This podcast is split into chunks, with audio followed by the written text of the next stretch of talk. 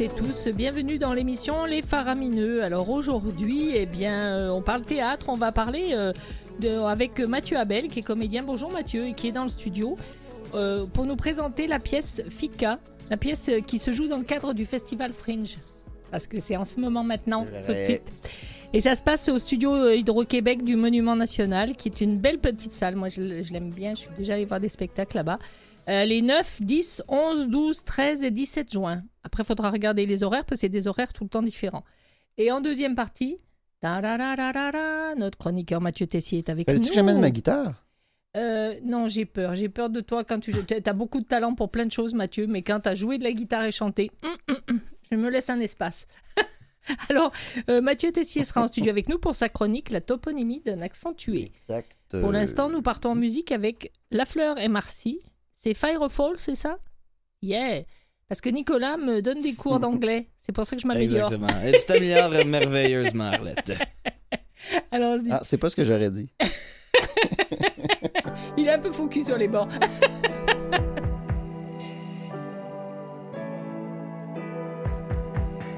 Tu lui as soufflé un baiser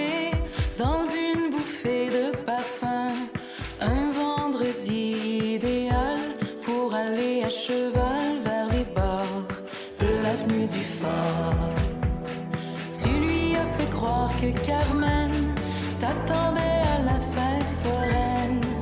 Pendant qu'il lit son journal, toi tu pars en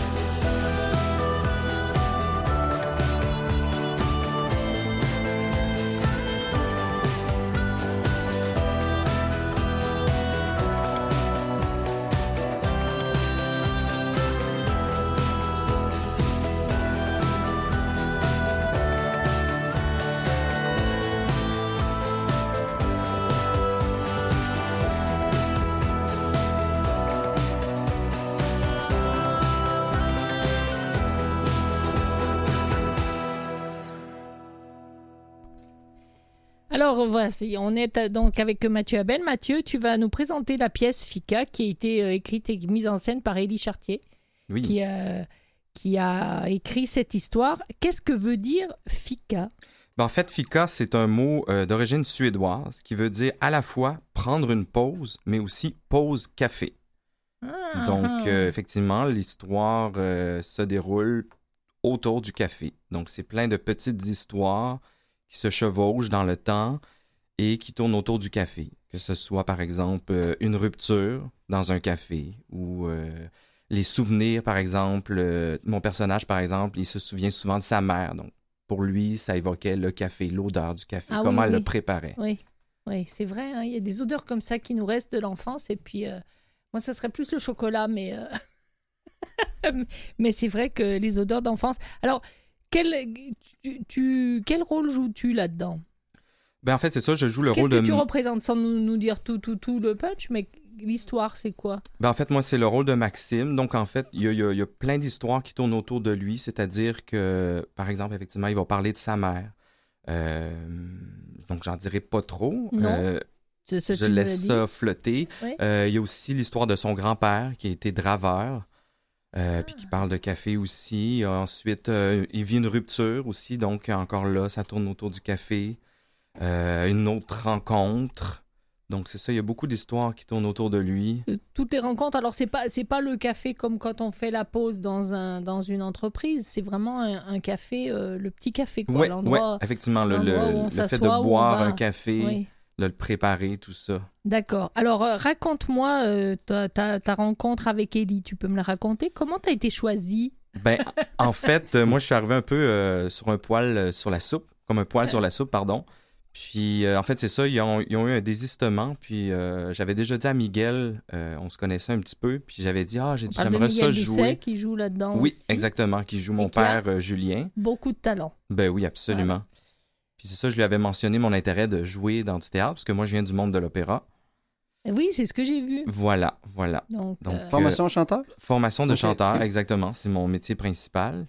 Mais c'est ça, tranquillement, euh, avec la pandémie, j'ai eu un peu plus de temps. Donc là, je me suis vraiment plus approché du théâtre et tout. Donc là, euh, j'étais vraiment content qu'il m'approche pour ça. Donc, euh, c'est comme ça que tranquillement, je me suis. euh, Et en plus, c'est- un rôle qui est complètement euh, théâtre. Je veux dire, on ne te donne pas un rôle où au milieu tu vas te mettre à chanter. C'est Exactement. tu es complètement sorti de ton de ta, ta zone de confort, c'est ça? Exactement. Mais en même temps, ça reste la scène, ça reste de l'art vivant, donc je m'en éloigne pas trop.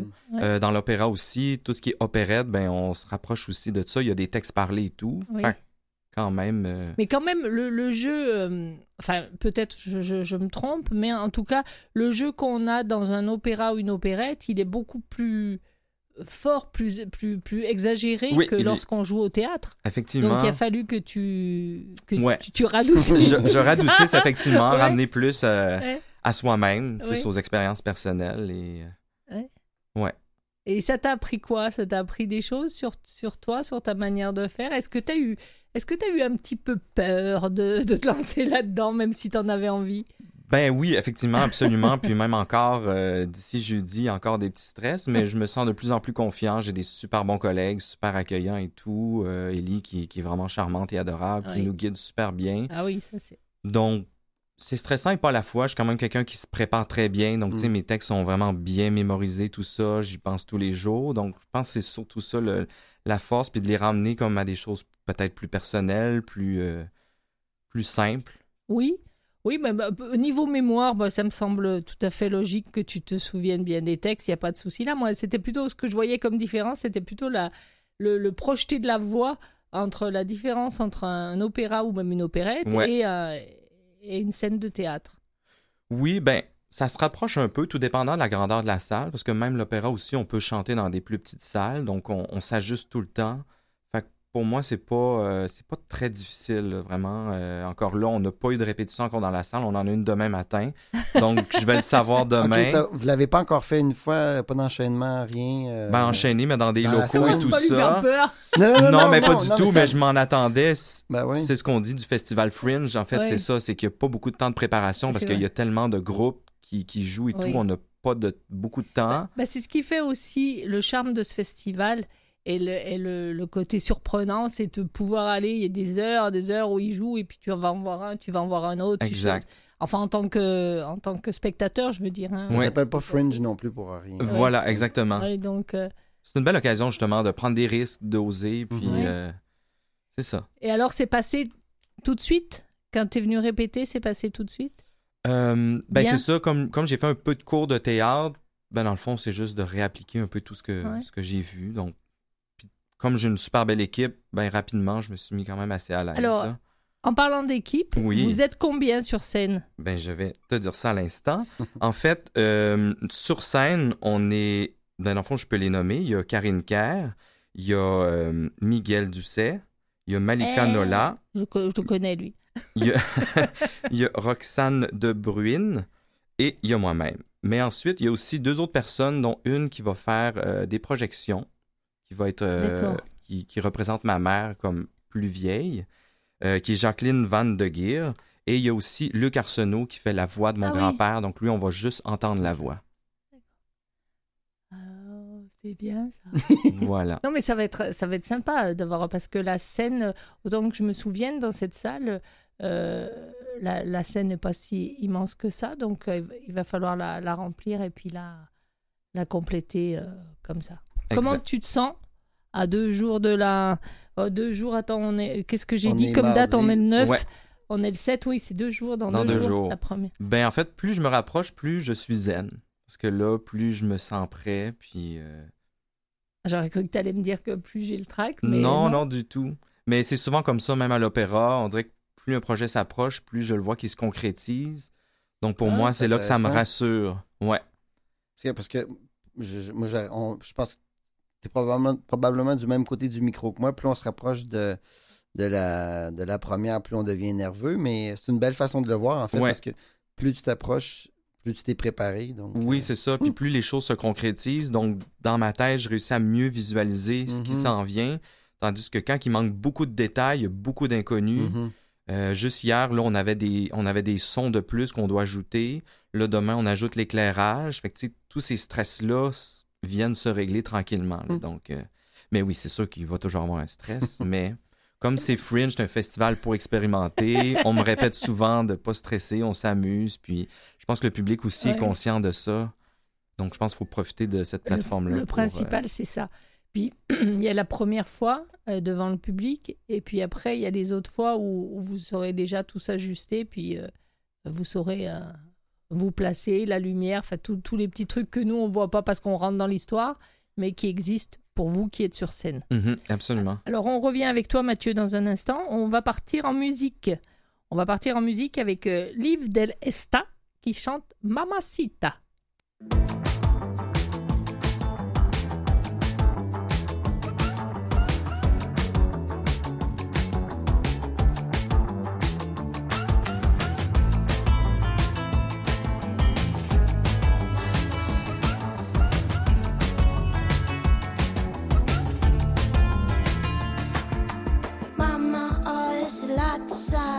Baila en la cocina. Mi amor por mi mamá me saca el malestar. Si mamá es tan dulce conmigo es para aliviar. Mi corazón quiere falta al sol y yo me dejo amar.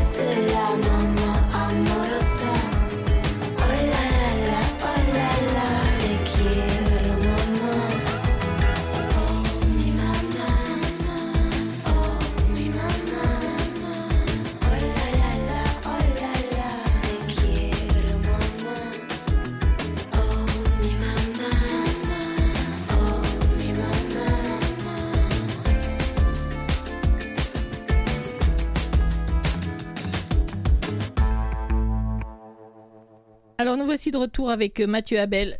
Ça, c'est un autre plaisir. Et aussi Mathieu Tessier. Ça, c'est une obligation. Mais on va... Ça, c'est l'exemple numéro 2. Alors Mathieu, Mathieu Abel, c'est à, toi que je m'adresse. Euh, dans... Bon, tu, tu nous l'as expliqué tout à l'heure, la musique, c'est ton univers. Euh, la chanson... Enfin, les, les grandes voix, on va dire, c'est Mhm. ton univers. Tu, tu te lances vers le théâtre, ça te tente.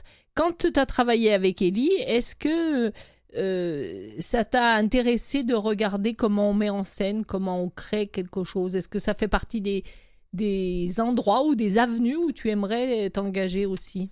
Ben, absolument. En fait, c'est très drôle que, que tu, me, tu me lances l'idée parce que c'est ce que j'avais en tête, en fait. Le fait de pouvoir travailler avec l'auteur, l'autrice, dans ce cas-ci, euh, c'est vraiment super comme inspirant de, de, de- comme d'avoir toutes les idées directement La source. Oui. la source exactement, puis de comprendre vraiment le sens. Parce que, tu sais, quand on reçoit un texte, ben, on l'interprète à notre façon, mais là, on Oui, a la chance de, de- oui. qu'elle nous influence sur ce qu'elle veut avoir. Puis ça, je trouve ça fantastique. Puis moi, ben, justement, j'écris aussi. Mm. Ah, Euh, bon, j'ai aucune prétention dans, dans, dans ce que j'écris, mais éventuellement, je me dis, ah, ben, le Festival Fringe, effectivement, ça pourrait être quelque chose de très, très intéressant. Oui, pour te lancer. euh, Absolument, justement, d'expérimenter. On est là pour ça. ça. Donc, euh, Ouais. je trouve ça très inspirant de travailler avec Ellie et tous ses comédiens. Fait que ça, ça mijote, disons. Et, euh, et parce que il y a aussi une, euh, comment dirais-je, il y a l'écriture, certes, Ouais. mais il y a la direction d'acteur aussi. Ouais. Quand tu mets en scène euh, pour avoir, pour euh, froisser personne tout en donnant les bonnes directives, tout en étant euh, Mhm. sympathique. Ouais, absolument, faut- absolument. faut, faut, faut travailler tout ça, donc euh, ça, ça te, ça te fait pas peur, ça fait partie des choses que, où tu Ben, te sens. Pas du tout, parce que libre. on, on travaille toujours comme en équipe. Dans n'importe quel euh, métier dans les arts, il y a toujours tellement de gens autour de nous qu'on apprend ça, à communiquer, Mm. à se respecter. Euh, puis il y a toujours des situations qui sont entre guillemets toxiques, puis on apprend à passer par-dessus ça, puis il à les gérer, puis à les transformer, justement, à les rendre quelque chose de plus positif, parce que comme c'est un travail qu'on qu'on fait tous les jours, qui est pas facile, surtout avec la pandémie qui se termine heureusement. Oui. Euh, donc non, c'est ça. Ça, ça me stresse pas parce qu'on a cette habitude-là de, communication. Et est-ce que c'est c'est euh, c'est peut-être une idée que je me fais, mais est-ce que le, le travail qu'on fait avec une équipe de théâtre est pas plus euh, plus plus intimiste, plus plus proche que ce qu'on peut faire avec l'opéra? Ça dépend, c'est très variable parce qu'effectivement, souvent, euh, l'opéra demande beaucoup plus d'effectifs. Euh, Oui, donc le nombreux, compositeur, le oui. librettiste, euh, toute la compagnie de l'opéra, tous les musiciens, les concepteurs et tout ça. Euh, mais des fois, il y a des petites productions, comme justement euh, cet été, je fais aussi partie de Yourcenar, qui est aussi une création qu'on va faire cet été en association avec l'Opéra de Québec et l'Opéra de Montréal. Euh, puis encore là, c'est une plus petite équipe, c'est vraiment un opéra de chambre. Donc, euh, ça ressemble un petit peu à ça en termes de... de- Alors, comment t'en es venu à l'opéra? Euh, Est-ce que tu as été poussé par tes parents? Absolument pas. Je, La je fille qui fait oh, c'est pas possible si t'as été à l'opéra, c'est parce que Il t'as veut été pas jouer au hockey, ben il va chanter à Oui, l'opéra. c'est c'est Oui, pas voilà, chanter à c'est l'opéra. Exact. Exact. Pas du tout. Pas du C'est tout. vraiment, euh, je dirais presque un hasard. Euh, en fait, moi, à la fin de mon secondaire, j'étais un peu perdu. Je savais pas trop ce que je, voulais m'en aller. Je savais que j'aimais les arts. Je rêvais de chanter. Mais j'étais quelqu'un de trop timide. Donc pour moi, c'était même pas une question. Là. Ça se pouvait pas. Comme je faisais du saxophone, l'orienteur, Ah, il me disait ben pourquoi tu vas pas étudier là-dedans? Je fais pourquoi pas? Je vais commencer par ça, puis pendant mon parcours, ben, je vais avoir le temps de réfléchir à tout ça. Puis effectivement, rendu au cégep, euh, c'est ça, j'ai fait une technique en saxophone jazz, et tranquillement, là, je me suis dit, ben, là, go, t'as envie de chanter, déjeune-toi. Fait que je suis allé prendre des cours de chant pop. euh, c'est ça, et dans le fond, il y avait des cours de chant jazz et des cours de chant classique. Euh, donc là, à l'époque, j'ai commencé le chant populaire en même temps que le saxophone. Puis par la suite, euh, la prof avait plus de disponibilité, elle était très, très occupée. Donc elle m'a dit, ben, si tu veux, tu peux aller voir la prof de chant classique. Et tranquillement, ça. Tout Comme simplement. quoi les synchronicités Ben, sont excellentes voilà. dans la vie. hein. Et à la fin de mes études, encore une fois, je savais pas trop ce que je voulais. Puis je me dis, ben le chant classique, j'aime ça. C'est pas, c'est pas ma plus grande passion, mais j'ai appris à en développer une grande passion parce que ça touche les langues, ça touche justement le jeu, Oui. euh, ça touche le chant. Donc finalement, je touchais à plein de facettes qui me rejoignaient très bien. Donc, de fil en aiguille, me voilà. Comme quoi. hein. C'est Ouais. beau. Est-ce que jamais été est-ce tu moi, aurais commencé à chanter plus tôt si tu n'avais pas eu euh, un instrument avant dans la bouche? Euh, en Est-ce que fait, t'accompagner au saxophone pendant que tu chantes? un peu, Ouais, euh, ça, non, ça risque d'être très difficile. euh. ben, en fait, la question, ça serait plutôt si j'avais été moins gêné, probablement que j'aurais, je me serais permis de, de chanter avant. Ouais. Mais comme quoi on peut vaincre cette timidité parce que Mais quand tu quand, quand euh, tu es en opéra, donc euh, tu, tu chantes en groupe et seul? ouais, ouais, ouais. Et là, euh, ça t'effraie plus? Mm, Non, j'ai appris à, à vaincre cette timidité. euh. Ben en fait, On va aller étrangement, chanter, moi. oui. Ben, étrangement, la scène, c'est un monde en soi. Il y a beaucoup de gens d'ailleurs qui disent, on se sent chez soi. Moi, c'est un peu ça. Tu sais, dans la vie, tous les jours, je reste une personne très timide. Euh, tu sais, d'aborder les gens, les inconnus comme ça, je suis pas toujours à l'aise. Tu sais, dans les groupes, je vais pas facilement m'intégrer. Mais sur une scène, tu sais, il y a un Oui, ça change cadre. la dynamique. Oui, c'est ça. plus toi. Oui, à quelque part. Puis il y a une préparation Ouais. aussi. Tu sais, j'ai Mhm. préparé mes pièces, euh, j'ai Oui. préparé tout mon personnage et tout. Donc là, j'arrive, je viens travailler entre guillemets parce qu'on a du plaisir.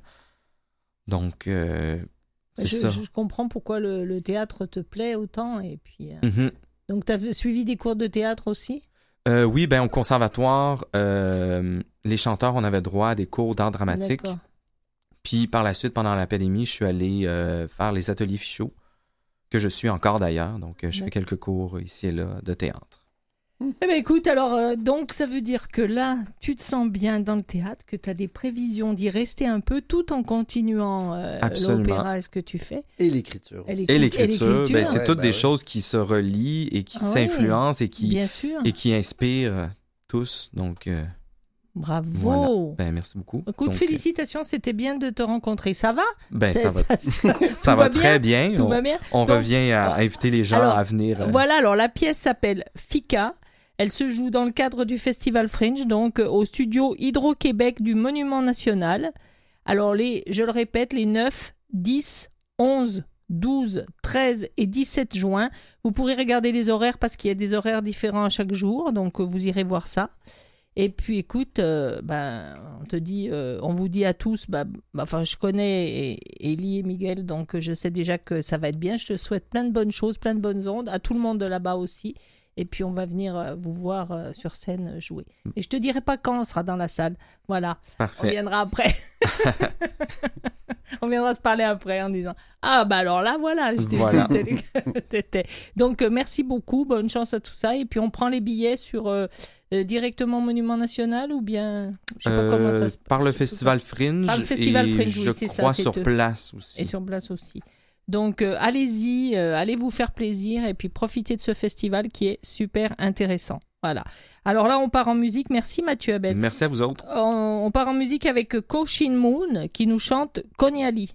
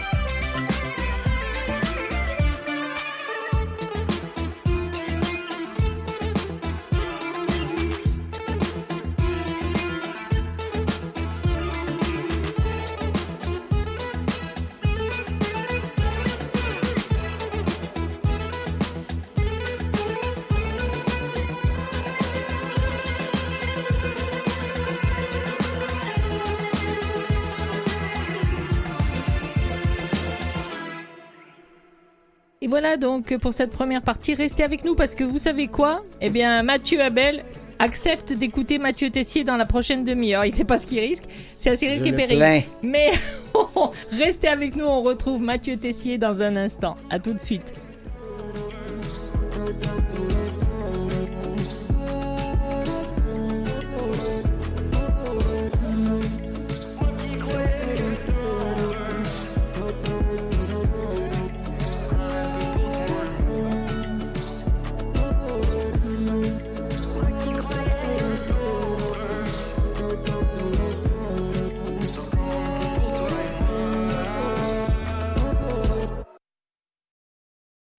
Vous écoutez Les Faramineux avec Arlette Farah.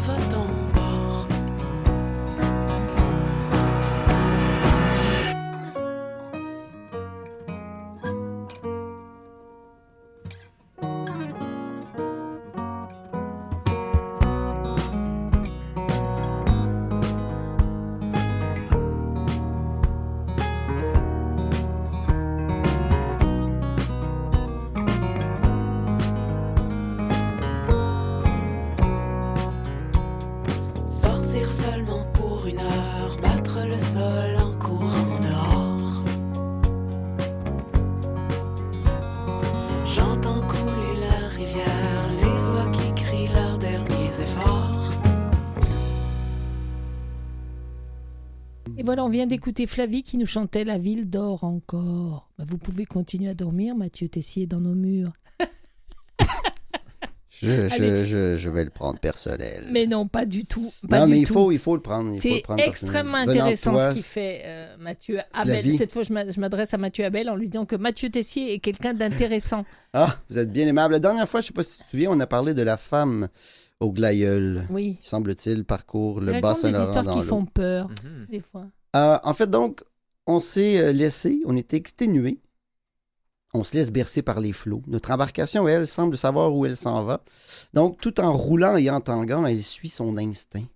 Et euh, on se laisse porter donc par le courant de l'eau.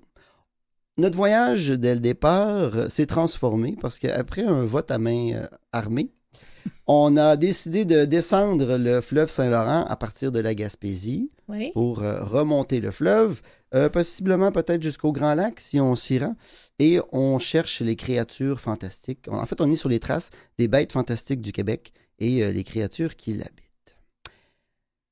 Tandis qu'on dort du sommeil du juste, ou du Harlette, ou du Mathieu, ou du Robert, notre bateau, lui, semble suivre l'ordre des choses naturelles et nautiques, et sans nous l'avoir dit, nous fait rebrousser chemin. Ainsi quelle ne fut pas notre surprise, nous qui pensions descendre vers Québec, Ah oui. eh bien non, il nous fait remonter, lui, vers le nord-est-nord. Et pourquoi? C'est un mystère. C'est donc le branle-bas de combat sur le pont quand on s'en rend compte. Les uns s'affairent à paniquer, tandis que d'autres considèrent déjà le cannibalisme afin de survivre parce qu'on ne sait pas ce qui va se passer. Et les autres, plus calmes ou inconscients, profitent de la vue magnifique. Capitaine, qu'on crie. Il semble qu'on n'ait pas assez d'essence ou qu'on n'ait plus d'essence et que les voiles aient été perforées. Donc, il n'y a plus moyen de moyenner et de faire demi-tour. On a lancé un appel à l'aide et on attend les recours d'une secousse à l'autre. Très bien. Je leur dis rassembler tout le monde, calmement, sur le point pour qu'on fasse le pont. Sur quoi je me retourne, fourrer mon nez dans mes cartes maritimes afin de trouver un endroit où on pourrait accoster, si toutefois on trouve le moyen de naviguer. Alors que j'étais concentré sur la magnifique petite île de Notre-Dame de l'île verte, je ne sais pas si vous connaissez, il y a un musée du squelette non, je connais sur l'île. Un musée du squelette? Oui, il y a des Ah. fossiles et des squelettes. Euh, l'île aux pommes et la magnifique l'île aux basques. Je ne sais pas si tu en as déjà entendu parler. L'île aux basques, en fait, tient son nom des hardis pêcheurs basques qui venaient pêcher le phoque, le marsouin ou chasser le phoque, le marsouin et la baleine dans l'estuaire du Saint-Laurent et qui faisaient la traite avec les Amérindiens. Les, Amérindiens, j'ai euh, lu Ma- Maringouin pour une question que, j'ignore moi-même. Et entre les années 1580 et 1630, ils ont aménagé plusieurs fourneaux sur l'île pour faire fondre la graisse qu'ils envoyaient en Europe parce qu'on s'en servait pour euh, moyen d'éclairage. Ah oui, oui. Faisait fondre, voilà. Ainsi Ah oui. que trois pistoles et Saint-Simon-sur-Mer. Et là, soudain, je réalise qu'on est en direction où on vogue vers le, le- le Bic, le parc national du Bic. Ah, Je sais pas si Mhm. vous avez déjà entendu parler, mais c'est très beau. Euh, non seulement c'est un parc, mais il y a aussi une île.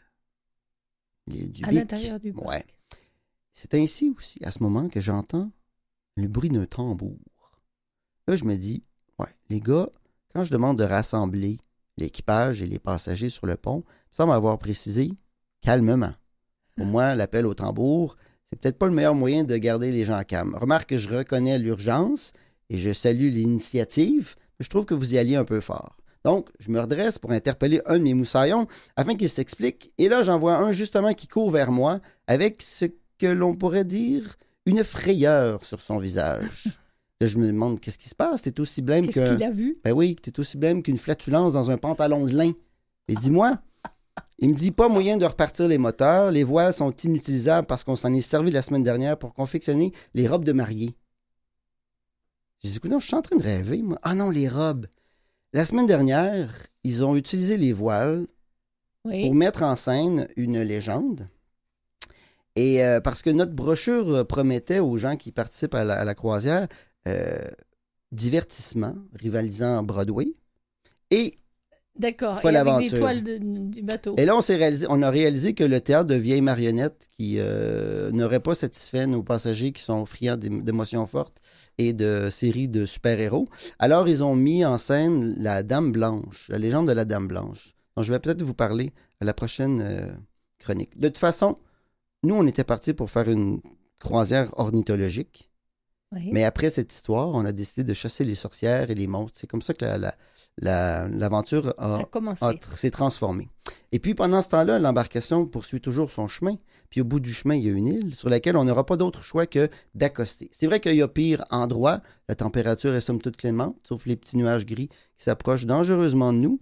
Euh, le fond de l'air est doux, puis la vue est magnifique. Donc, on va mettre pied à terre, même si cette île-là n'apparaît pas sur mes cartes. C'est vrai que je les ai achetés au kiosque touristique du Saguenay en chassant le cochon bleu. Ça, ça ne te dira rien, mais c'est... C'est une autre histoire qui s'est Ouais. passée. euh, Et euh, mais on est euh, finalement on a accosté au plus grand plaisir des passagers, juste le temps de leur dire que les secours sont en route et que de toute façon on pourra reprendre euh, la route. En fait, une fois que les costumes auront été cannibalisés et les voiles restaurées. Dès que j'ai dit ça, une fine bruine se lève, ce qui n'empêche pas les travaux de restauration de poursuite de toute façon. Et puis toujours ce s'apprêt pour ne pas sacrer, tambour. Décidément, il y en a un parmi nous qui s'ennuie des dimanches sur euh, le Mont-Royal. Mont-Royal, Anyway, j'ai pas le temps de m'en occuper, j'ai d'autres choses plus- beaucoup plus préoccupantes.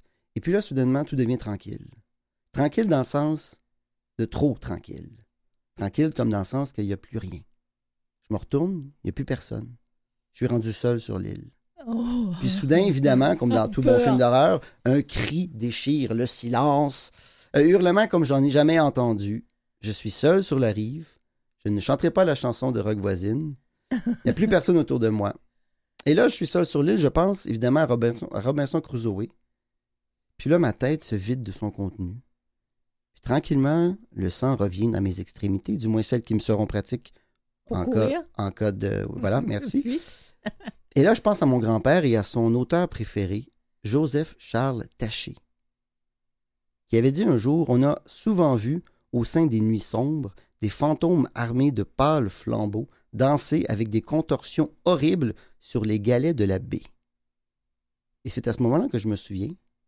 Et je me rappelle que quand j'étais jeune, on allait souvent virailler, comme disait ma grand-mère, dans le coin du bic, et que mon grand-père aimait ça prendre du monde sur le pouce pour rendre service. Et puis que l'un d'eux nous avait raconté l'histoire de l'île au massacre. Il se trouve justement étrangement dans ce coin-ci. Il est une île sur le fleuve Saint-Laurent entre le Bic et Saint-Fabien, pardon, où il est possible encore aujourd'hui d'entendre les chants et les roulements des tambours de- d'une centaine d'Amérindiens Amérindien. décidément aujourd'hui amérindiens, Micmac et euh, Malécites, qui furent jadis massacrés par des Iroquois. C'est l'ancienne légende raconte que euh, une centaine de familles provenant de plusieurs communautés s'étaient donné rendez-vous sur l'île pour célébrer une année qui avait été euh, fastueuse euh, euh, pour la chasse et qu'ils ont été attaqués sauvagement par des Iroquois assoiffés de sang. Et puis pour sauver leur vie, les Micmacs et les Malécites se sont réfugiés dans une grande grotte au centre de l'île, mais malheureusement, les ennemis, l'ennemi les a découverts et les a tous massacrés jusqu'au dernier. Alors on sait, on, on sait que du fond de cette grotte, où reposent toujours les ossements de ces malheureuses victimes, des spectres émergent parfois. Ils errent autour de l'île dans l'espoir d'apercevoir un Iroquois pour se venger. Il est déconseillé aux curieux de traîner sur l'île lorsque ça arrive. Bon, mais je ne mentirai pas qu'après avoir crié et tourné en rond comme une poule pas de cheveux, je me suis réfugié dans la capitainerie où j'ai pu trouver un peu de réconfort dans une bouteille de rhum qui ne sert qu'à des cas comme celui-là. Et la semaine prochaine, je me réveillerai sans doute qu'est-ce qui s'est passé avec la bouteille de rhum, mais c'était euh, une, un- une petite euh, incursion dans, sur l'île des massacres que l'on trouve dans le parc national du Bic. Bah, tu nous fais peur, tu nous racontes une histoire où on se dit tiens, qui c'est qui va sortir de là, comment il va se faire massacrer. Et l'autre, on est dans les contes des mille et une nuits. Et il dit ah ben allez, va dormir et puis on te racontera ça la semaine prochaine. Va t'engourdir, Oui, disait l'autre. avec du rhum. Mmh, avec du rhum et puis du coca. Bon allez, ça va bien, Rhum on arrête. Coca-Cola. On arrête. On part en musique avec Dominique Dagenet qui nous chante quand nous étions des rois. Yeah.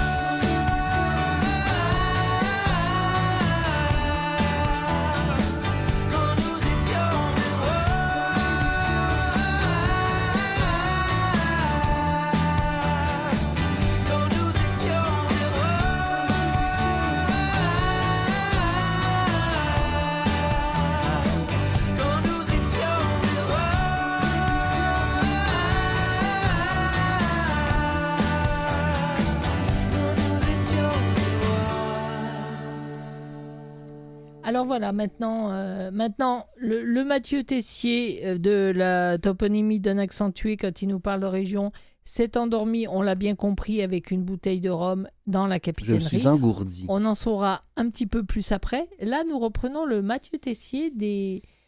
qui, nous apprend, qui nous apprend des choses sur les expressions. Voilà, alors, Vous jouez. Bon, Nicolas a, a un petit peu d'avance sur moi, mais euh, moi j'ai une certaine habitude de, de- des textes de Mathieu, donc euh, l'un dans l'autre, on devrait pouvoir s'en sortir. Que nous Alors, proposes-tu la première Mathieu? expression que je te propose, ou je vous propose, mes chers euh, dents et mes yeux, Mes chers administrés, exact, c'est, bon, fou comme un balai. fou comme un balai? Ouais, l'expression fou comme un balai. Moi, le balai, il n'est pas fou chez moi, il obéit Ah, ben là, à. Voilà, Donc, est-ce que c'est A, expression décrivant le mieux le visage extasié d'un champion de curling lorsqu'il soulève le trophée Briar? Non? Vous connaissez, tu connais pas le trophée Briar, qui est le Non. plus grand trophée euh, au Canada de, de curling? Non. Tu vois, tout, tout est- tout est- tout Je est connais un petit peu le curling, mais ici, là, parce que... Donc, tu penses que ce n'est pas l'expression qui décrit le visage extasié d'un champion de curling? Est-ce que c'est la déformation de l'expression dru comme un panais pour désigner quelqu'un de chauve? Ou c'est la meilleure façon pour décrire la démarche anarchique d'une personne marchant avec des bas de laine sur un plancher de bois franc sur lequel on vient d'appliquer une généreuse couche de nettoyant à plancher? Fou comme un balai. C'est celle-ci. C'est celle-ci parce que celle-ci, elle est, elle, est, elle est trop bien. Puis j'ai l'image dans la tête. Oui, moi aussi j'ai l'image dans la tête. C'est la 3. Est-ce que c'est la 3 Vous aviez raison. Ah On devient bon, Nicolas, on Oui, devient des bon. vrais On, experts. on lâche pas. On va faire, on va faire pas les experts à Miami, mais les Mais experts à Montréal. Fou comme un balai, en fait, ça veut. euh, En fait, euh, vous avez tort. Ah, Je voulais juste d'accord. que les gens. euh, je voulais juste créer un petit suspense. Fou comme un balai, ça pourrait être euh, une autre façon de dire que quelqu'un est très content. Il est fou comme un balai. Ah oui, parce qu'il saute partout. Exact. C'est ça? Donc, c'est le champion de curling.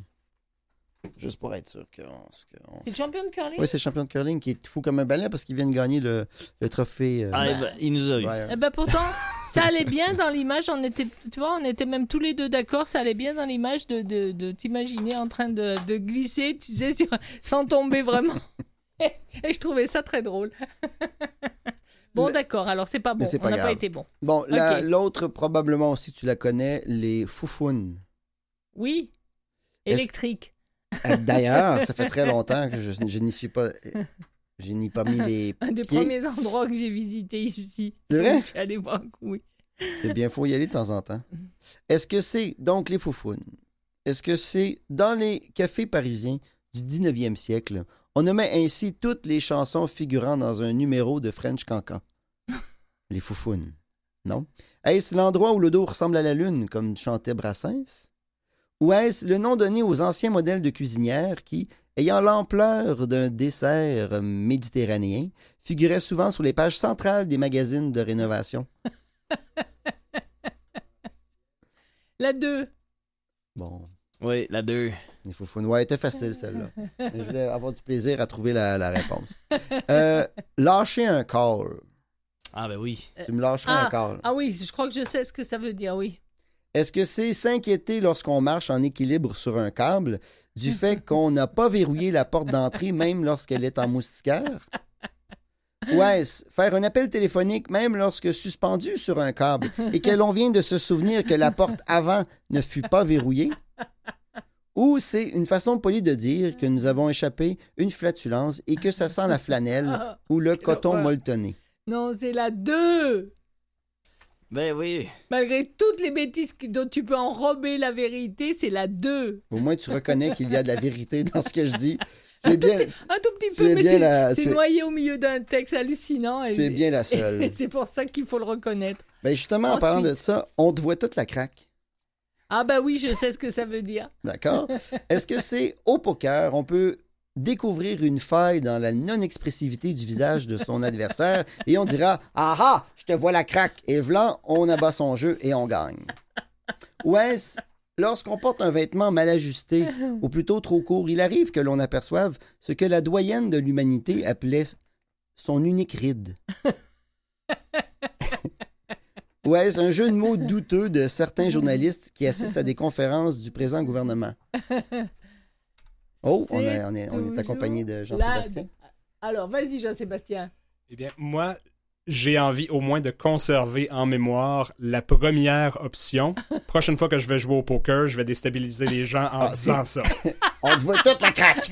Mais la vérité, c'est la 2. Ah, tu, me dis- tu me diras, Jean-Sébastien, si jamais tu fais ça, et puis voir la tête de tes, tes partenaires au jeu, s'il y en a un qui a craqué. Bon, On va voir si on colle mon bluff.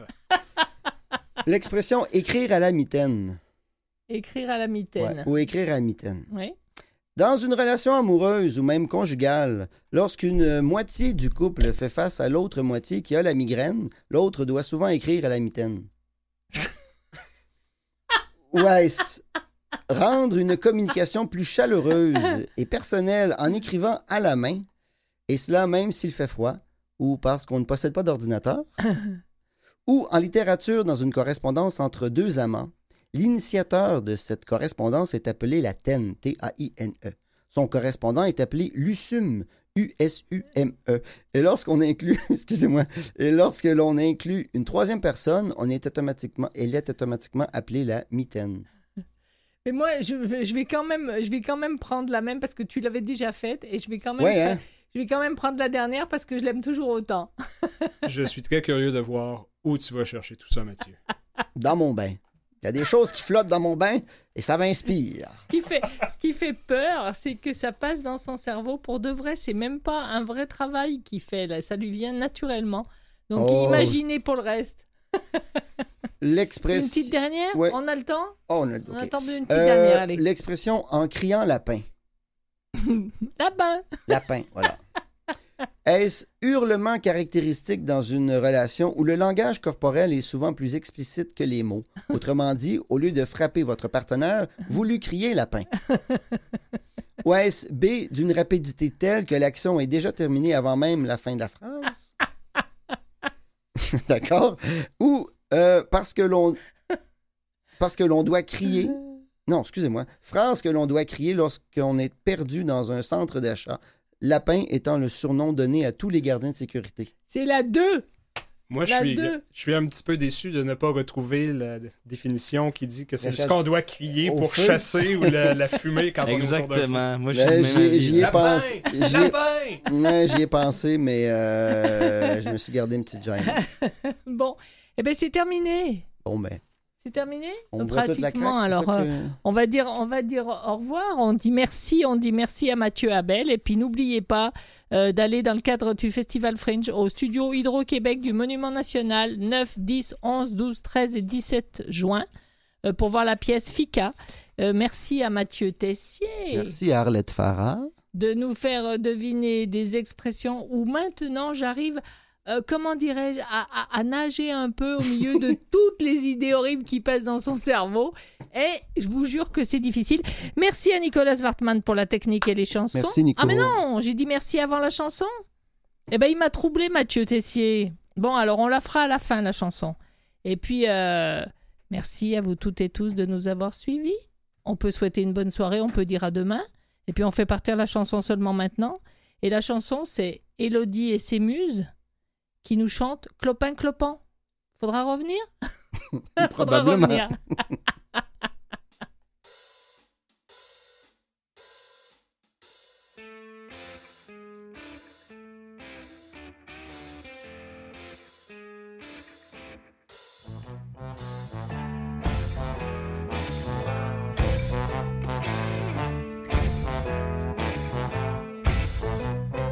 Clopin, clopin, pommes emportent, puis je me sens de mieux en mieux. Chemin de vent, chemin de terre, ça me détend. Quand dans le verre éclate la tempête, quand les démons se battent dans l'eau pénétrée, et que le cœur soupire sans obtenir ce qu'il désire, je prends le taureau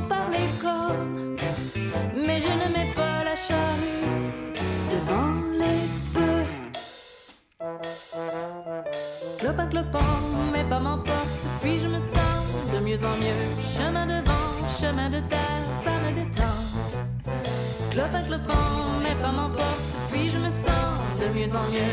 Chemin de vent, chemin de terre, ça me détend. Quand l'église se cache dans une botte de foin et que le jeu n'envoie pas la chandelle, je tourne cette fois ma langue avant de chialer. Paris ne s'est pas fait en un jour. Je ne ferai pas d'omelette sans casser des œufs.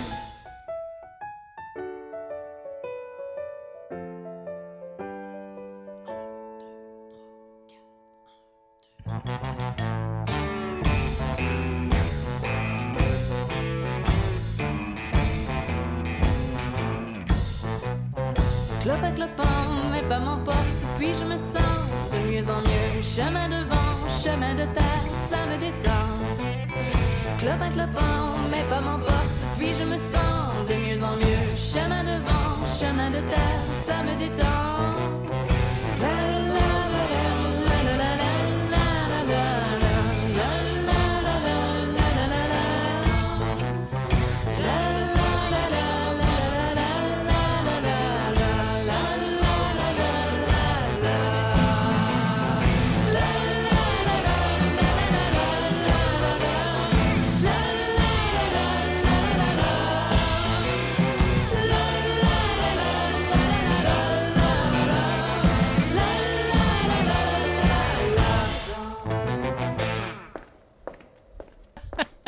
Alors, comme il reste encore un petit moment et que c'est la faute de Mathieu parce qu'il nous a troublés, enfin il m'a troublé.